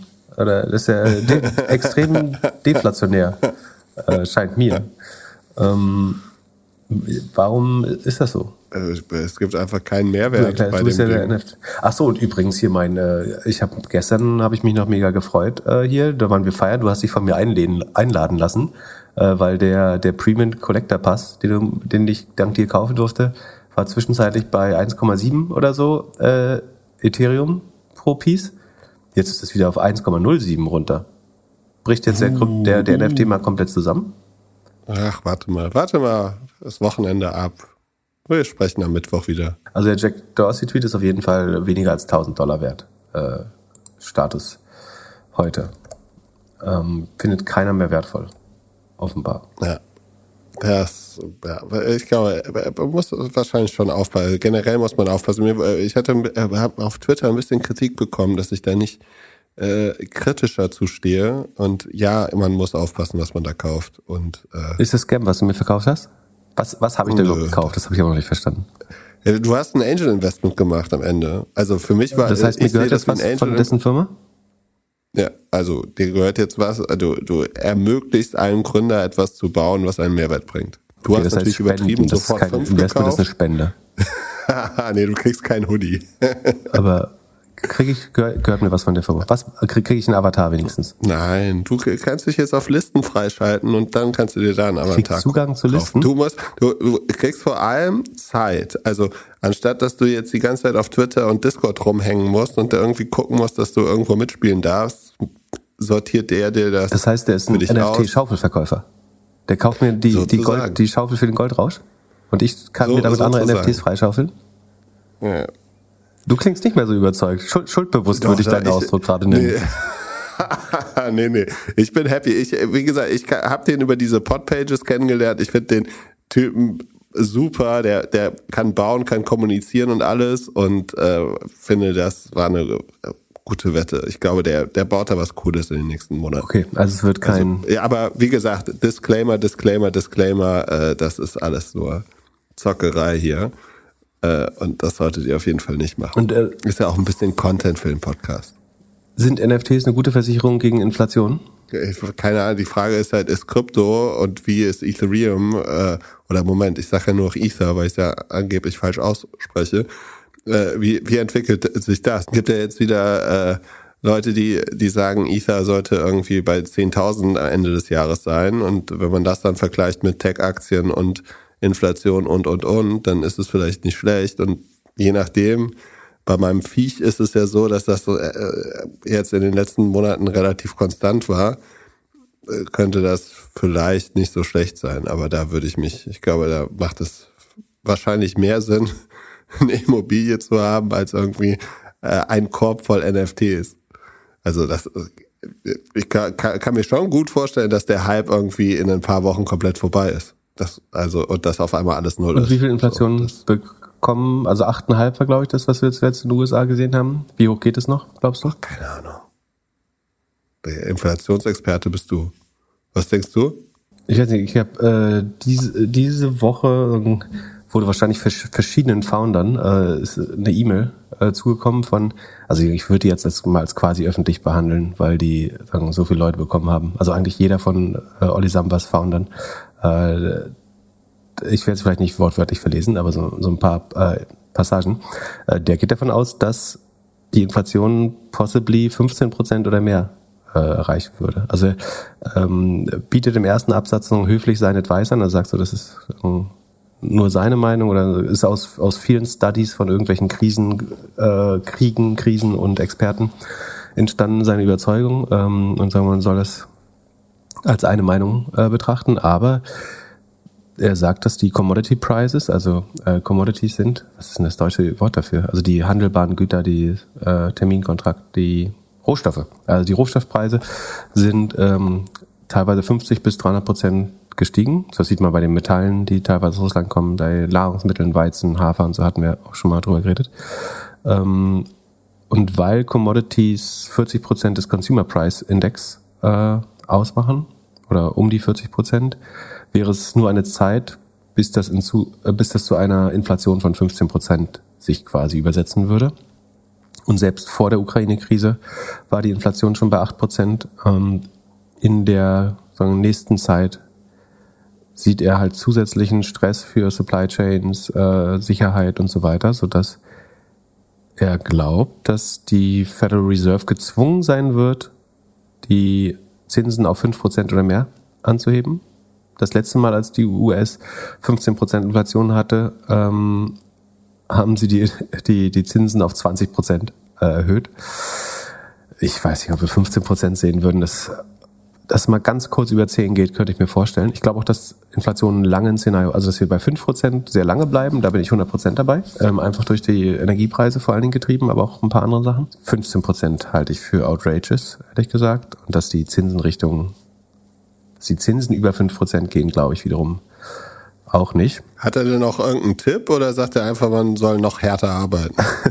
ja, also sagen, in der Vergangenheit hatte es dann immer sehr sagen, tiefgründige, sagen, tiefe Einschnitte in die gesamte Wirtschaft und insbesondere für, für Tech-Companies. Verweist auf einen, äh, auf den CEO des Harvard Endowments, der auch so ein bisschen äh, Angst streut, so sagt, das ist eine der schlimmsten Challenges seit den 70er, 80er, 19 Jahren und also alles, was man da gesehen hat, kommt jetzt auf einmal zusammen, also irgendwie Pandemie, Supply Chain, Krieg und so weiter.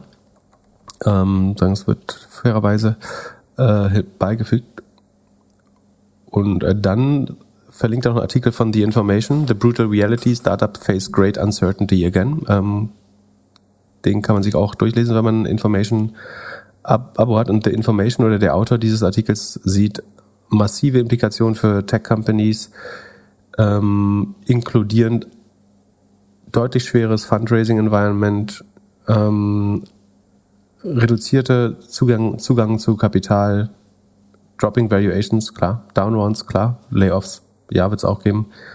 Cost-Cutting und so weiter. Ich glaube, glaub, das stimmt, stimmt schon. Ähm, man sagt so, sein, sein Intent ist nicht, die Leute zu erschrecken oder so zu entmutigen, sondern so ihnen zu erklären, was ein smarter Founder jetzt zu tun hat. Und dann kommt der, der übliche Verweis auf das 2008er Sequoia Doom Deck, das packen wir mal als Link in die Show Notes. Ähm, 2008 war die Great Financial Crisis, also die, die, die großen Krisen, oder die Housing Bubble war davor. Ne? Ähm, 2000 war der Dotcom äh, Crash und 2008 war GFC, was nicht für Global Founders Capital in dem Fall stand, sondern die Great Financial Crisis, ähm, also die Subprime-Krise, wo die Aktien eingeschätzt sind. Und da hat Sequoia Capital, also einer der renommiertesten äh, Wachstumskapitalgeber in den USA, ein inzwischen legendäres Deck rausgeschickt an die Founder sozusagen, wie man sein Geld zusammenhalten sollte, dass man mit einem Winter der Finanzierung rechnen sollte. Ähm, und Olli zitiert so ein bisschen daraus oder gibt Advice. Ähm, also es ist ja interessant für alle Founder, ne? deswegen lesen wir es mal so ein bisschen, bisschen vor. Ähm, sozusagen, wenn man Short Run Ray hat, also wenn das Geld, was in der Bank ist, nicht mehr für viele Monate reicht, dann sollte man so schnell wie möglich jetzt versuchen, nochmal Geld zu bekommen, wenn man die Fähigkeit dazu hat.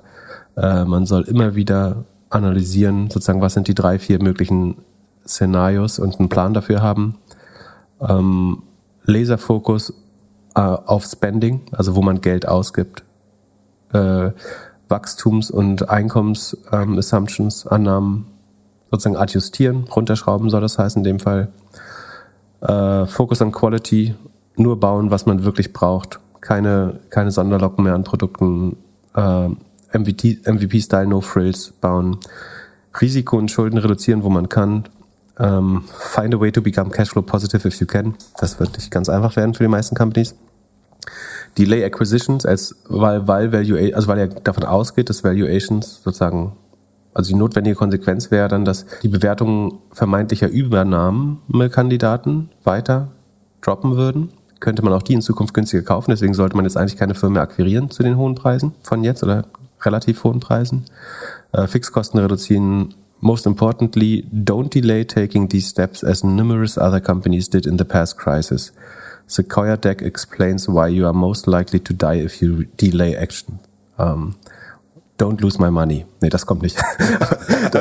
das habe ich dazu gedichtet. Aber ich finde schon krass, wie, also Oliver Samba gilt als eine der risikoaversten also eine der Risiko, äh, was heißt gilt? Ich sage, ist eine der risikoaversten Personen, die ich kenne, dafür, dass er ein Wagniskapitalfinanzierer ist. Was würdest du sagen? Du bist jetzt, stell dir mal vor, du hättest deine Firma, nee, du wolltest, wolltest du mir nicht erzählen, was, du wolltest mir heute noch was erzählen, oder? Kommt das später? Nee, Mittwoch. Mittwoch. Oh, verdammt. Mittwoch kommt jetzt. Verdammt, jetzt habe ich es gespoilt. Äh, aber sagen wir, du wärst jetzt Gründer. Würdest du jetzt schon dein Geld zusammenhalten, Panik schieben, nochmal Funding auch zu schlechten Konditionen vorziehen, äh, Leute feuern, Cost-Cutting, Spending reduzieren, Projekte stoppen, Akquisitionen stoppen. Hätte Nestle in einem Jahr Ankerkraut für die Hälfte bekommen? Gute Frage. Also ich glaube, ich hätte sowieso versucht, den Laden so zu haben, dass das, dass ich immer das Gefühl habe, er ist am besten optimiert. So, also dass du halt nicht so viel Fett an der Seite hast, dass das geändert werden. Also, äh, dass du gar nicht so viel abschneiden kannst. Und mhm. Also, ich glaube schon. Na gut, aber in Hyperwachstumsphasen baust du Fett. Auch, also wenn du viel genau, isst, ich, sozusagen, äh, dann wachsen deine Muskeln, aber so es wächst auch mal ein bisschen Fett, weil du halt nicht ständig sozusagen Definitionen reinbringen kannst in den gestählten Körper der, der Wachstumscompany. Äh, also ich glaube, dass sich die Zeiten jetzt auf jeden Fall für viele ändern werden, die halt sehr auf Growth gesetzt haben und jetzt halt auf Profitabilität irgendwie sich konzentrieren müssen. Aber das haben wir ja schon, also ist ja jetzt nicht, nicht New News, so, sondern das haben wir ja in den letzten Monaten schon so ein bisschen. Ja, aber das klingt ja schon nochmal drastischer gesehen. als, also ich meine, dass, dass ein paar Downrounds geben wird, gerade bei so Late-Stage-Wachstumscompany, das ist, glaube ich, relativ klar. Dass das auch zu Entlassungen führen wird, auch klar. Aber das klingt ja jetzt nochmal viel mehr nach, äh, es kommt, sagen, eine, wieder eine große Financial Crisis, oder sagen, hergeleitet wird, dass das wäre es größer als alle bisher gesehenen. Ähm, für mich hört sich das eher so an, dass er sich freut, dass er bald wieder günstig irgendwo reinkommt. Aber er schreibt es ja an seine Founder, also an, an die Firmen, wo er beteiligt ja. ist. Ähm, ich, ich denke halt immer, also A, ich glaube, als Founder oder Founder, Gründerin musst du immer sowieso in einem Default-Wachstumsstatus sein.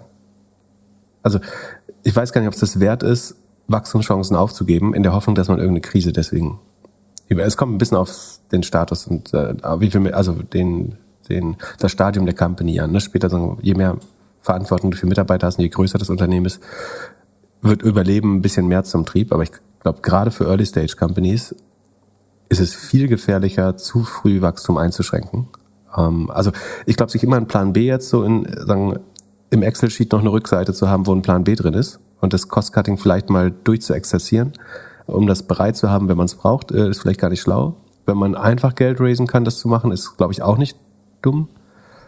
Aber dann jetzt mit brutalem Cost-Cutting anzufangen, dann bringst du dich, glaube ich, aus der Angst vom Tod selber um. Und du, ich glaube, du musst sagen, dein Default State als Startup muss Wachstum sein. Und das jetzt einzuschränken, ist, glaube ich, also es sei denn sozusagen, die Anzeichen mehren sich noch deutlicher, ähm, dass das Geld noch tighter wird, aber das zu preempten, also vorwegzunehmen, halte ich für, oder ähm, eine gute Analogie ist ja die, ähm, wir hatten zu Corona ja schon mal genau das gleiche Thema, wo alle VCs ausnahmslos, auch mit Bezug auf das Sequoia-Deck wieder, gesagt haben, jetzt ist der neue Fund, der Funding- oder Venture-Winter. Äh, ihr kriegt die nächsten zwei Jahre mit Sicherheit nie wieder Geld. Und was kam, ist der größte E-Commerce-Boom, den wir jemals gesehen habe. So. Und man muss nochmal unterscheiden, so wenn eine Travel Company oder, äh, oder so oder Event Company, wenn die Leute in Kurzarbeit schicken müssten, ist vollkommen klar, das war richtig. Aber dass teilweise E-Commerce Companies, konsumabhängige Companies, Leute in Kurzarbeit geschickt haben oder Produkte nicht entwickelt haben, ähm, Dinge verschoben haben, war das im Nachhinein eine also vollkommen stupide Entscheidung. Und was er damals äh, geschrieben hatte, äh, also vor Corona, war, das ist dann vor, vor zwei Jahren quasi eine, eine ähnliche Mail, die rausging. Plan and execute for a very dark scenario. Plan and execute measures for the worst scenario, e.a. strong decline of customers, strong impact on your business operations, low customer and business spend. All das ist nicht passiert, das Gegenteil ist passiert. Cost-Cutting Plan, Punkt zwei. You must cut much deeper and bring cost and revenue in line. Um, if you cut, cut deeper. Um, so, you need to change the cost cutting goal. Um, the bare minimum what is needed to maintain the core functions. Also äh, Runway so lang wie möglich erweitern, 18 besser 24 Monate, become the, the Yoda of Cost Saving. Dann im März, ich weiß nicht, ob es März war, ne, aber Anfang der Co Corona-Phase war, das war, ich meine, ich nehme das nur als Beispiel, ne, das haben fast alle VCs, haben den Advice gegeben und es war von allen auch gut gemeint, muss man sagen. Ne? Sie, die dachten alle, wir haben das einmal miterlebt, 2000 und 2008 oder zweimal oder mehrmals und wir geben euch jetzt den wertvollsten Advice, den es gibt, äh, nämlich wie man sich verhält, wenn nicht mehr alles hochgeht. Trotzdem, das, was passiert ist, ist das komplette Gegenteil. Ähm, und dann Punkt 3, Cut Marketing 100%. There is no demand, don't even try chasing it. Was kam war, der größte, für viele Geschäftsbereiche der größte Demand ever. Wie gesagt, Travel sah es genau andersrum aus, da wäre es extrem schlauer äh, Advice gewesen. Cashflow, every dollar of cost cutting is every dollar that cash matters. Äh, 1000 Dollar Rule, jede Rechnung über 1000 Dollar unterschreibt der CEO, äh, um sich der Kosten bewusst zu werden, was prinzipiell gar nicht dumm ist, das mal zu machen ab und an. Turn it upside down, every cost, bla bla bla bla bla. Rather cut one time super hard than in waves. Das ist prinzipiell immer ein guter Advice, glaube ich. Also nichts ist demotivierender als sagen, die, die, sagen, den Staff, die Belegschaft regelmäßig zu dezimieren. Ähm, weißt du, woher der Begriff dezimieren übrigens kommt? Ähm, als sagen, disziplinarisches Mittel hat man in der römischen Armee äh, früher ein Zehntel, also ein äh, Dezi ist ja Zehntel, ein Zehntel der Leute einfach umgebracht, damit die anderen besser gehorchen. Ähm, daher kommt, wie auch immer. Auf jeden Fall, ähm, für die Moral ist es deutlich schlechter, immer wieder zu dezimieren, als einmal einen harten Cut zu machen. Da kann man dann viel zu erzählen, das gut erklären äh, und so weiter. Du, es kostet unheimlich viel, glaube ich, Glaubwürdigkeit, wenn du es mehrmals machen willst. Also von daher, das würde ich 100% unterschreiben, dass wenn man einen Cost-Cut macht, dann lieber härter cutten und dann lieber, so dass man weiß, das wird voraussichtlich der letzte bleiben. Ähm, most founders cut too little uh, and have to repeat it over and over. Ja, das stimmt. You've built a wonderful company, dann kommt so ein bisschen Motivation noch. Ähm, also, kommt jetzt zum Venture Winter oder bleibt alles, wie es ist? Ja, es kommt, ich glaube, es kommt zu dem, also niemand weiß das so. Äh, ich glaube, dass viele der Sachen, die da angenommen werden, jetzt erstmal passieren, das, das sehen wir auch schon, sagen dass äh, Downruns kommt und Cost-Cutting ein Thema werden wird, äh, Effizienz, Path to Profitability, das glaube ich. Ich glaube aber, was auch wichtig ist zu verstehen, dass das Wissen von 2000 oder 2008 dir nicht zwangsläufig hilft, eine noch nie dagewesene Herausforderung äh, zu bewältigen. Und das ist für viele Companies, glaube ich, nicht schlau war, während Corona komplett unter zu investieren oder Marketing rauszumachen, gute Leute zu verlieren teilweise. Ähm, von daher würde ich das immer mit einem Grain of Salt nehmen. Und dass die Inflation deutlich über 10% geht, glaube ich nicht. Vielleicht wird sie kurz mal 10, irgendwas touchen. Ähm, aber ich sehe eigentlich, also 15 Prozent halte ich für absurd.